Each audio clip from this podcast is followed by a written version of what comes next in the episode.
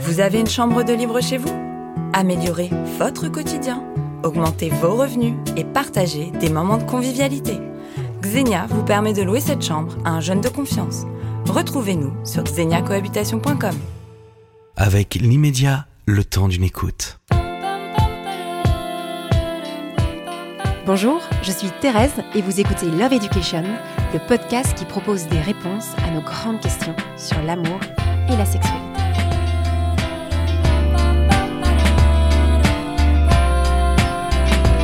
Suis-je responsable du bonheur des gens que j'aime?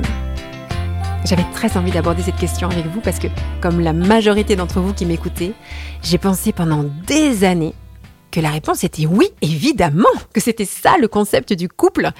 Alors, l'idée c'était que moi, parce que je t'aime, je vais tout faire pour te rendre heureux. Toi, parce que tu m'aimes, tu vas tout faire pour me rendre heureuse et qu'on vivrait ainsi euh, une superbe relation. J'ai pensé ça pendant des années, j'avais cette croyance, jusqu'au moment où j'ai connu un énorme crash dans ma vie relationnelle, dans mon mariage. Et je me suis rendu compte qu'à l'origine, il y avait cette croyance, qu'elle nous avait conduit au crash. Que si tu crois que l'autre est là pour te rendre heureuse, eh bien, l'amour, l'amour véritable n'est pas possible. Et c'est ce que je vais vous expliquer. Je vais vous proposer différentes pistes de réflexion pour envisager les choses autrement. Pourquoi? Parce que je ne souhaite à personne le divorce, pas même à mon pire ennemi. Et je pense que cette croyance peut mener à la séparation. Alors pas au début, hein, parce que c'est merveilleux quand tu rencontres quelqu'un et qu'il te dit je t'aime, tu es magnifique et je vais tout faire pour te rendre heureuse. Toi, tu es trop contente parce que tu as manqué de plein de choses quand tu étais enfant. Tu as manqué de plein de choses de la part de tes parents et tu rencontres quelqu'un qui va te donner ce qui t'a manqué. Son but dans la vie, c'est de te faire plaisir tu te dis, mais comme il m'aime cet homme, ou comme elle m'aime cette femme, puisqu'elle a tellement envie, ou il a tellement envie de me faire plaisir. Je vais te donner ce dont tu as manqué. On se dit que c'est ça l'amour. J'ai manqué de paroles valorisantes dans mon enfance. J'ai manqué de, de compliments. Et là, je rencontre un homme qui me dit à quel point je suis belle, je suis magnifique, que ce que je fais c'est génial, qui me donne un tas de paroles valorisantes et je me sens bien quand il m'apporte ça, quand il me donne ça. Je me sens dans un état de bien-être. J'ai manqué de confort matériel dans mon enfance et je rencontre quelqu'un qui m'offre une belle maison, une belle voiture, une sécurité matérielle. Alors je me sens bien parce qu'il me donne ce qui m'a tellement manqué quand j'étais petite. J'ai manqué d'aide, de service pour vivre et je rencontre quelqu'un qui est toujours au petit soin avec moi, qui est très attentionné, qui me rend des services. Je me dis, mais oh, merci de faire ça, mais comme il doit m'aimer ou elle doit m'aimer, elle me prépare des petits plats ou il va me conduire à droite à gauche. Et tous ces services m'apportent énormément de plaisir. J'ai manqué de tendresse quand j'étais enfant. J'ai manqué de gestes d'affection. Et je rencontre quelqu'un qui me caresse, qui me donne beaucoup de plaisir dans mon corps, qui me fait l'amour régulièrement. Et je me dis, mais c'est merveilleux parce que je me sens tellement bien dans mon corps grâce à lui, grâce à elle. J'ai manqué de moments de qualité avec mes parents, des moments où je me sentais vraiment l'unique importante à leurs yeux. Et je rencontre quelqu'un qui adore partir en vacances juste avec moi, qui adore faire des restos juste avec moi, qui adore marcher juste avec moi et qui aime être en ma présence euh, et ça lui suffit. Alors, c'est les fameux euh, langages de l'amour. Hein. On sait bien qu'il y a cinq façons de dire je t'aime à quelqu'un. Les paroles valorisantes, les cadeaux, le confort matériel, les services rendus, la tendresse, les moments de qualité. Et quand on a l'impression que l'autre nous dit je t'aime par cette façon d'être, on se sent bien, on se sent tellement aimé qu'on est, on plane quoi, dans un état de, bien-être. En fait, c'est une relation dans laquelle on a énormément de plaisir. La satisfaction ressentie quand on répond à un besoin d'ordre affectif ou euh, physique, c'est qu'on a une sorte de, de shoot de dopamine, quoi, de shoot de plaisir. C'est hyper agréable, mais vous l'avez déjà remarqué comme moi, que c'est éphémère, ça dure pas. Donc, on a le compliment, on se sent trop belle sur le moment, ça nous fait un bien fou, mais le lendemain matin, on a besoin d'un nouveau compliment pour se sentir à nouveau bien, parce que euh, l'effet dure très peu de temps. Et finalement, on en veut toujours plus. On est hyper contente de recevoir euh, ce beau bijou, ça nous fait hyper plaisir, mais quelques heures plus tard ou quelques jours plus tard, on a besoin à nouveau d'une marque d'amour parce que hum, tout ce qu'on a ressenti au moment où on a reçu ce bijou est très vite parti. Et en fait, c'est à ce moment-là qu'on rentre dans une sorte de dépendance affective qui peut être très malsaine. Alors je m'explique quand je dis ça. L'idée, c'est que j'ai besoin que tu me donnes ce dont j'ai manqué pour me sentir bien. Et si tu me le donnes pas, ben je vais me sentir mal. Et comme moi je veux me sentir bien, si tu me le donnes pas, ben je vais aller le chercher ailleurs parce que moi j'ai des besoins et j'ai envie d'être dans un état de bien-être. J'ai envie d'être dans cet état que je crois être le bonheur. Et donc, je cherche quelqu'un qui va me donner ce dont j'ai besoin. En fait, c'est une relation qui est comme celle d'un drogué avec son dealer. Moi, j'ai manqué de choses quand j'étais enfant. Et un jour, j'ai fait l'expérience que quand quelqu'un me donnait ce que mes parents m'ont pas donné, ça m'apportait un, bien-être qui est génial, quoi. Franchement, ça fait énormément de bien. Et donc, je vais rechercher à retrouver cet état de bien-être. Donc, je vais chercher un dealer, quelqu'un qui va me donner ma dose d'amour pour me sentir bien. Dans ce type de relation, j'en m'en contrefiche de savoir comment et qui est le dealer. Ce que je veux, c'est qu'il joue son rôle de dealer. Ce que je veux, c'est qu'il me donne ce dont j'ai manqué. Et je me mets en relation avec lui, je me mets en relation avec elle, parce qu'elle me donne ou il me donne ce dont j'ai manqué. Ce n'est pas sa personne que j'aime, c'est pas son être que j'aime. Non, ce que j'aime chez lui, ce que j'aime chez elle, c'est qu'il me donne ma dose d'amour, qu'il fait en sorte que je me sente bien. Et je peux me mettre dans des crises ultra violentes quand j'ai pas ma dose. Je ne sais pas si vous avez déjà vécu ça, mais je peux mettre en relation avec quelqu'un qui va me donner des compliments parce que j'ai manqué de compliments quand j'étais enfant. Et puis à un moment, les jours passent, et puis ça fait un jour, deux jours, trois jours qu'il m'a toujours pas fait de compliments. Ou bien je l'entends faire un compliment à quelqu'un d'autre. Mais tu peux te mettre dans des crises, mais des crises hyper violentes, exactement comme un drogué qui aurait pas eu sa dose et qui hurle euh, parce qu'il est en manque. Donne-moi cela. Ou c'est à moi que tu le dois, ne le donne à personne d'autre.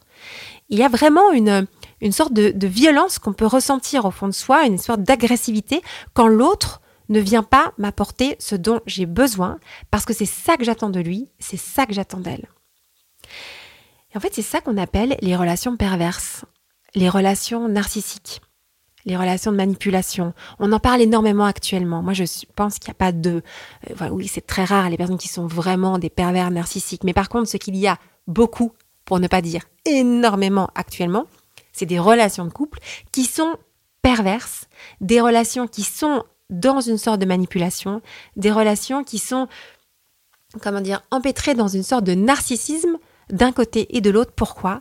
Parce qu'on ramène tout soi. En fait, ce qui va se passer dans ces relations, c'est que on va jouer tour à tour trois rôles. Le premier, c'est que je vais jouer le rôle du drogué en manque, de la victime. J'ai manqué tellement de choses quand j'étais enfant. S'il te plaît, donne-moi ce dont j'ai manqué. Et donc, je vais voir l'autre comme mon sauveur. Lui, il est capable de faire en sorte que je sois heureuse. Ou elle est capable de faire en sorte que je sois heureux.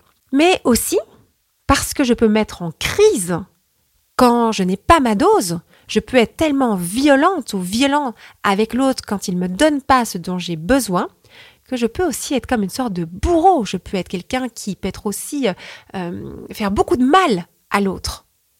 Alors que j'étais euh, cette pauvre petite chose qui manquait, je peux en un coup me mettre dans des états où je suis hyper violente à l'encontre de l'autre. Et puis aussi, je peux jouer le rôle de la sauveuse ou du sauveur parce que je me rends bien compte que la relation est importante pour lui et que je peux aussi lui apporter ce dont il a manqué par ma présence à ses côtés.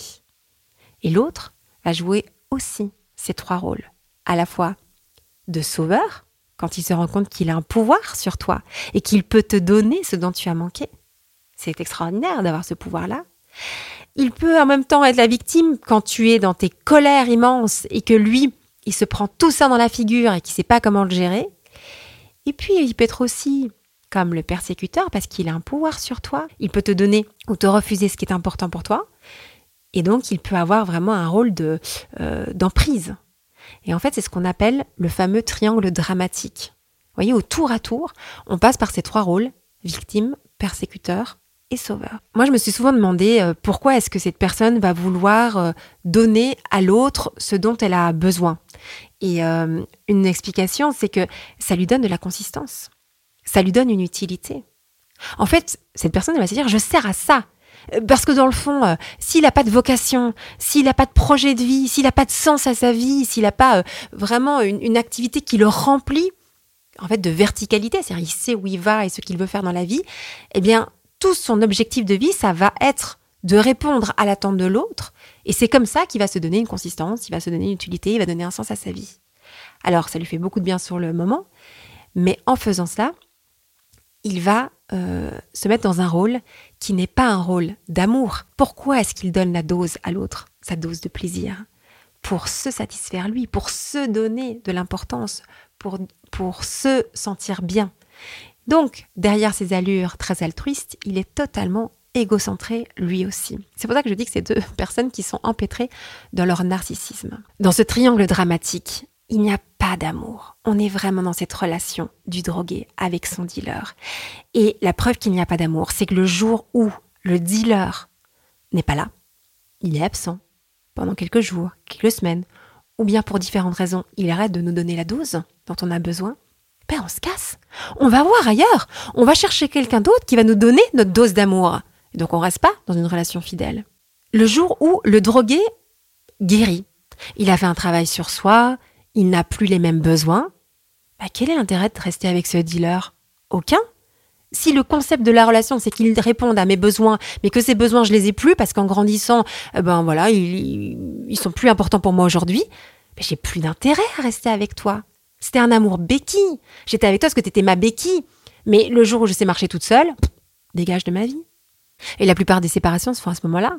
Je vais changer de dealer. Quand l'autre me donne une dose qui soit n'est plus, ne fait plus vraiment son effet ou arrête de me donner cette dose-là.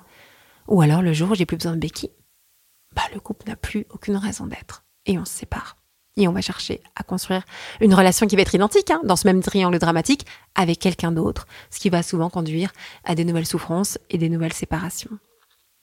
Et je sens bien qu'en vous disant ça, je vous ai pas convaincu parce que je suis sûre que vous vous dites mais attendez, pourquoi il me donne pas ce dont j'ai besoin? En soi, c'est quand même pas hyper compliqué. Enfin, à un moment, on fait un travail sur soi. On se rend compte que dans son histoire, on a manqué de choses de la part de ses parents. Ok. Euh, on peut aussi faire un travail pour bien exprimer ses besoins à l'autre. Voilà, je vais t'expliquer, j'ai vraiment besoin de compliments parce que quand j'étais petite, mon père ne m'a jamais fait de compliments, il m'a jamais dit tu es belle, bravo ma fille pour ce que tu fais, euh, et ça m'a profondément manqué. Donc si tu pouvais me donner ça, ben ce serait formidable. Est-ce que tu veux bien? Puis je lui dis attends, est-ce que tu veux bien? Mon coco, c'est quand même pas, c'est pas compliqué de me donner ça. franchement, euh, de pouvoir faire un compliment à quelqu'un, c'est pas non plus lui demander de décrocher la lune, quoi. C'est simplement euh, enchaîner un sujet, verbe, complément, euh, une phrase qui est quand même simple. Tu es belle et ça me rend tellement bien. Donne-le-moi, donne-le-moi. C'est quand même pas compliqué de me rendre heureuse. Et en plus, je sais pas si vous avez déjà remarqué ça, mais moi j'ai vécu pendant pendant des années aussi dans, dans une relation où où je me rendais compte que mon homme, il arrivait très bien à donner ça aux autres, par exemple euh, à ses amis ou à ses collègues. Et à moi, il me le donnait pas. Je me dis mais il est affreux parce que il est capable de pouvoir relever le positif chez ses collègues, capable de pouvoir faire des compliments euh, à ses amis, mais à moi, il a vraiment tellement de difficultés à exprimer euh, son amour par des paroles valorisantes. Je dis mais en fait, il m'aime pas. Il ne m'aime pas. Parce que s'il m'aimait, il me donnerait ce dont j'ai besoin. C'est ça la croyance derrière. Si tu m'aimes, tu me donneras ce dont j'ai manqué. Quand on veut, on peut. Je sais pas si vous pensez la même chose, mais c'est quand on veut, on peut. Et puis quand, on est, on fait un petit effort, quoi. Si tu as compris que c'était important pour moi, tu peux quand même faire l'effort de me le donner. Surtout, moi, j'étais très exigeante sur ce point-là parce que euh, je suis très forte pour donner aux autres ce dont j'ai moi manqué. Donc, par exemple, je n'ai pas reçu de paroles valorisantes, mais je suis très forte pour donner des paroles valorisantes aux autres. Donc j'arrive à donner aux autres ce qui m'a manqué. Et en fait, j'attends quand même que les gens autour de moi me donnent euh, ce dont j'ai manqué, finalement, qui est un peu de réciprocité dans cette affaire-là. Sauf que quand tu es face à quelqu'un qui te donne pas ta dose, donc tu fais ta crise, la crise de la droguée, tu te mets à hurler, euh, tu lui dis mais en fait tu m'aimes pas, euh, t'es un affreux, ça sert à rien d'être avec toi, euh, euh, je suis tellement malheureuse à tes côtés, euh, et je comprends pas pourquoi tu me donnes ça, et là tu te mets dans tous tes états. Et quand tu mets dans tous tes états, tu es vraiment en train d'exiger de l'autre des choses, tu es dans une position où tu attends des choses de lui, et en réalité, tu n'acceptes pas l'altérité. Tu n'acceptes pas que l'autre soit différent de toi. Que l'autre, il est là, il te rencontre avec son histoire, avec son vécu. Et ça, tu le nies, tu veux pas l'entendre. Parce que tu es là dans ta toute puissance en disant, mais, tu vas me donner ce dont j'ai manqué, c'est quand même pas compliqué. Et peut-être que tu vas à quelqu'un qui, pour différentes raisons dans son histoire, bah pour lui, c'est compliqué. Pour lui, c'est compliqué de dire à la femme qu'il aime, tu es belle. Parce que ça le met dans une position de vulnérabilité. Parce que dans son histoire, il a manqué de modèle. Parce qu'il n'a jamais vu ses parents euh, prononcer ses paroles. Parce qu'il ne sait pas très bien comment faire dans une relation aussi intime que la relation euh, de couple. Et quand je m'énerve, quand je m'agace, c'est comme si je ne voulais pas euh, considérer que l'autre, il vient avec toute son histoire, avec tout son vécu, et qu'il est, euh, il est juste lui, et qu'il fait comme il peut avec les moyens qu'il a. En réalité, on peut vouloir très fort une chose et ne pas pouvoir. Je peux vouloir être capable de pouvoir te dire euh, je t'aime quand je ressens cet amour pour toi et ne pas pouvoir prononcer ces mots parce que dans mon histoire, j'ai pu être euh, voilà, blessée, avoir un vécu qui m'empêche d'être spontanée dans l'expression de mon amour pour toi. Quand euh, on dit euh, quand on veut, on peut, c'est comme si on exprimait vraiment sa toute puissance quoi. Moi, je te donne ce que tu me demandes, ce qui te fait plaisir. Moi, je fais des efforts et moi, je change pour toi. Moi, en fait, je suis hyper forte en amour et toi, mais t'es un énorme nul. Moi, je suis surtout très très très orgueilleuse de dire un truc pareil en réalité, il n'y a pas euh, du tout, du tout d'amour. Euh, je ne suis pas du tout dans l'amour quand j'ai cette conception-là. Vous voyez bien comment c'est un truc de genre, je te donne, il faut que tu me rendes. J'attends un retour sur investissement. Je te fais plaisir, à ton tour de me faire plaisir, et si tu me fais pas plaisir, je m'énerve. Si en m'énervant, tu me refais pas plaisir, je te dégage de ma vie. Il n'y a pas d'amour. Et le pire dans cette affaire, c'est que tu crois bien faire. Tu crois bien faire quand tu fais tout par, pour faire plaisir à l'autre. Mais en fait, tu fais mal. Tu fais mal et tu fais du mal. Parce que tu donnes tout cela à l'autre pour te rassurer que toi, tu sais aimer et que toi, tu sais aimer bien. Parce que si tu aimes bien, ça veut dire que tu es quelqu'un de bien. Et comme tu n'en es pas tout à fait sûr, pas tout à fait certaine que tu es quelqu'un de bien, tu vas tout faire pour faire plaisir aux autres et t'assurer qu'ils ont besoin de toi. Comme ça, tu vas te sentir utile, indispensable à leur bonheur et ça va te rendre bien toi-même. C'est-à-dire que, en fait, tu fais tout ça pour toi. Tu fais ça pour toi-même te valoriser quand tu manques de considération pour toi-même. Donc, je veux te faire plaisir, c'est-à-dire que je veux te plaire, je veux te paraître plaisante, je veux te paraître aimable, et je fais tout ça parce que j'ai besoin de me convaincre que je suis quelqu'un d'aimable. Et quand je gueule comme ça sur l'autre en lui disant mais, mais moi, j'ai fait des efforts et je change pour toi et toi tu fais rien pour moi, je suis en train de mettre un rapport de force. Je suis meilleur que toi. Et j'ai besoin d'installer ce rapport de force parce que dans le fond, est-ce que je suis certaine que je suis quelqu'un de bien? Ben, Certainement que j'en doute pour devoir l'affirmer comme ça avec autant de violence. Alors, je voudrais qu'on poursuive en essayant de comprendre d'où vient cette idée de vouloir faire plaisir aux autres. Vouloir faire plaisir aux autres n'est pas toujours une attitude qui est ordonnée à l'amour. Ça nous vient d'où cette idée que il faudrait faire plaisir aux autres? Eh bien, ça nous vient de l'enfance. Le propre de l'enfant, c'est euh, qu'il est égocentrique. L'enfant, il fait tout tourner autour de lui. L'enfant, il croit qu'il est capable de rendre heureux ou de rendre malheureux les gens autour de lui. L'enfant, il croit qu'il est Dieu, qu'il est tout puissant, qu'il peut faire en sorte que papa et maman soient super heureux grâce à lui, que papa et maman soient super malheureux à cause de lui. Il se sent responsable du bonheur des gens autour de lui. Alors d'où ça vient? Il y a certainement beaucoup d'explications, mais vous voyez quand, par exemple, l'enfant là qui va qui va aller sur le pot là pour la première fois et puis fait son petit fait, son petit caca sur le pot et alors on est là hyper content, hyper joyeux, c'est la fête à la maison, ça y est, t'as fait ton petit caca, bravo, bravo, bravo. Et puis s'il va faire pipi à côté ou caca à côté derrière le canapé, on va être très très en colère et papa est très très fâché et maman est encore plus fâchée. Et l'enfant, il se rend compte d'un truc, quoi. C'est qu'il est capable d'avoir un pouvoir sur les émotions de son père et de sa mère. Donc, il a un sentiment de toute puissance. Je vous dis, l'enfant, il se prend pour Dieu. Le moment où tu deviens adulte, c'est le moment où tu comprends bah, une chose essentielle à la vie, euh, c'est que ben t'es pas Dieu quoi, t'es pas tout puissant. Non non, toi t'es juste toi, euh, tu fais comme tu peux avec les moyens que t'as, mais t'es vraiment pas tout puissant. T'as aucun pouvoir sur les uns et sur les autres. En fait, tu te rends compte d'une chose quand t'es adulte, c'est que tu es responsable de ton bonheur, que personne ne peut être responsable de ton bonheur. Et pour cela, tu dois apprendre à te mettre à ton écoute, à te faire confiance, à exprimer tes désirs, à trouver les moyens d'y répondre par toi-même. Mais tu réalises une chose, c'est que tu n'es pas responsable du bonheur ou du malheur des gens autour de toi. Tu es responsable que d'une seule et unique chose, de ton bonheur. Toi, tu es responsable de ton bonheur. Et personne d'autre que toi est responsable de ton bonheur.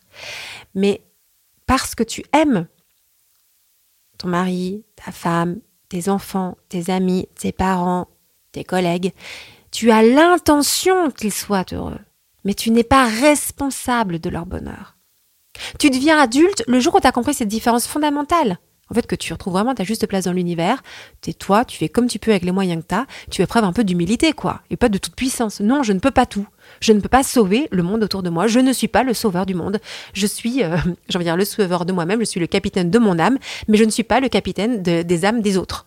Donc, je n'ai pas ce super pouvoir-là. Non, non. Mais parce que je t'aime, j'ai l'intention que tu sois heureuse. Je vais faire attention à la façon dont je te parle. Euh, je vais, pour ne pas te heurter, je fais faire attention euh, à avoir des petites attentions, à te rendre service, mais je vais le faire parce que j'ai l'intention que tu sois heureux ou tu sois heureuse, mais sans me sentir responsable de toutes les émotions que tu vas ressentir. Quand on est resté figé au stade de l'enfance, parce que soit tu as vécu un moment dans ta vie où tu t'es senti responsable du malheur de quelqu'un, euh, imaginons, euh, euh, tu as connu un divorce euh, de tes parents, euh, une maladie, une dépression, un chômage, une période douloureuse. Et tu as pensé en tant qu'enfant que peut-être que tu étais un peu responsable de ce qui se passait. Ou peut-être aussi que tu as vécu une expérience dans ta vie où on t'a on t'a manqué de respect dans ton intégrité. Je pense particulièrement aussi à tout ce qui est abus sexuel, qui peut finalement renforcer cette idée chez l'enfant que peut-être il est un peu responsable de ce qui s'est passé il est comme enfermé dans son sentiment de toute puissance. Si personne ne lui a dit, c'est pas ta faute. C'est pas de ta faute. Tu n'étais pas responsable du divorce de tes parents. Tu n'es pas responsable du chômage de ton père, de ta mère. Tu n'es pas responsable de la dépression de tel ou tel parent. Tu n'es pas responsable de la maladie de telle ou telle personne dans ta famille. Tu n'es pas responsable de cet acte violent qui a été posé sur ton corps. Tu n'es pas responsable.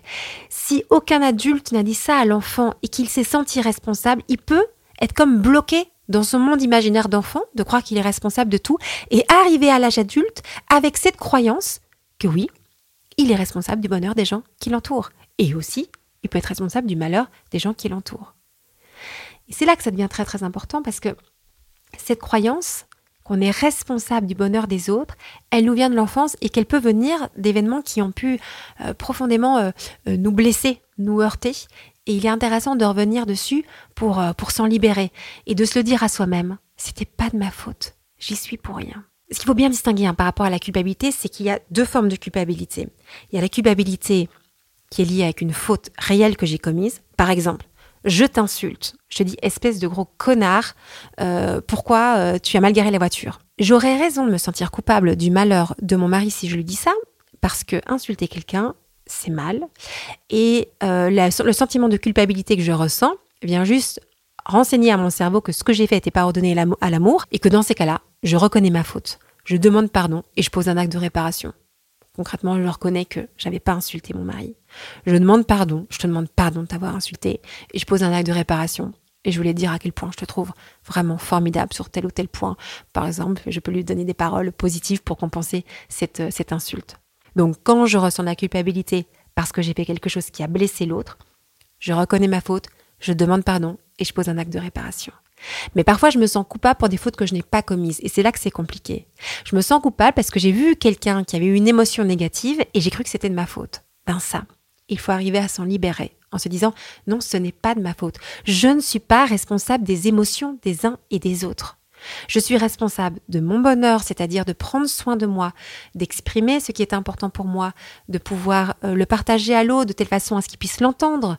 Euh, je suis responsable de mon bonheur, de faire attention à moi, euh, tout en étant respectueux de l'autre, toujours, mais je ne suis pas responsable de ce que ma parole va engendrer comme émotion négative chez l'autre. Par exemple, si je dis à mon conjoint, euh, je vis difficilement le fait qu'on n'ait pas assez de relations sexuelles. Tu vois, je voudrais qu'on ait plus de, on passe plus souvent l'amour. Euh, c'est important pour moi de d'avoir ce moment-là avec toi. Et que mon conjoint euh, se met à pleurer, à être ou se mettre en colère, dans un état pas possible, ben c'est son problème. C'est pas mon problème. Moi, mon enjeu, c'est de dire ce que je ressens ou ce qui est important pour moi. Ben lui, son enjeu, c'est d'apprendre à gérer ses émotions et à savoir pourquoi est-ce que ça le met dans cet état-là. Mais je ne suis pas responsable de toutes ces émotions négatives que ça engendre chez lui. Et cette distinction, elle est essentielle, sans quoi on est complètement privé de liberté. La vraie liberté, ce qu'on appelle la liberté intérieure, on peut l'obtenir quand on comprend cette distinction que je suis en train de faire. Je suis responsable de mon bonheur. Je ne suis pas responsable du bonheur des gens que j'aime, mais parce que je les aime profondément, j'ai l'intention qu'ils soient heureux qu'ils soient heureuses. Et du coup, je me comporte de façon à ce qu'ils puissent trouver en eux-mêmes leur bonheur sans pour autant me dire que tout ça, c'est grâce à moi ou tout ça, c'est à cause de moi. En fait, j'arrête de tout ramener à moi. En fait, dans une espèce de narcissisme ou d'égocentrisme ou d'égoïsme ou d'orgueil ou de tout ce que vous voulez qui est pas du tout euh, de l'amour. Donc il y a une bonne dépendance dans la relation de couple. C'est cette dépendance qui fait que j'ai besoin de toi pour devenir moi, j'ai besoin de toi parce que tu ne me donnes pas ce dont j'ai besoin. Donc ça va gratter, ça va me faire mal et je vais être invitée à moi-même m'offrir ce dont j'ai besoin, c'est-à-dire à prendre en charge mon bonheur au lieu de te déléguer la responsabilité de mon bonheur. Je vais devoir le trouver en moi-même. Et c'est là que ça devient intéressant l'aventure du couple. Parce que comme l'autre, il est autre, il est différent de moi, il est fondamentalement imparfait, il n'est pas Dieu, il n'est pas mon sauveur, je vais devoir sortir de cette illusion-là et trouver en moi-même les ressources pour trouver de la joie dans ma vie, trouver un bonheur véritable. C'est cette altérité qui va me permettre de grandir, de devenir celle que je suis. C'est cette altérité qui va me permettre de trouver l'apaisement à l'intérieur de moi. Et pas comme une petite fille qui dit euh, donne-moi ce dont j'ai manqué, comme une petite fille qui dirait joue le rôle de mon papa ou joue le rôle de ma maman, mais comme une femme, comme un homme qui prend la responsabilité de sa propre vie. Mais je vais vous dire une chose.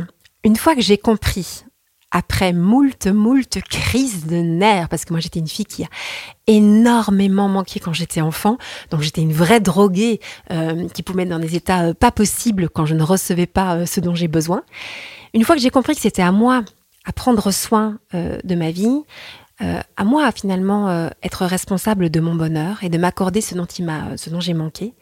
Par exemple, de m'accorder des paroles valorisantes, de me dire bah, à la fin de la journée, bah, bravo Thérèse, voilà ce que tu as fait et c'est super ce que tu as fait et, et ça m'apaisait. C'est un peu étrange de vous dire une chose pareille, mais finalement de me donner à moi-même ce dont j'avais besoin.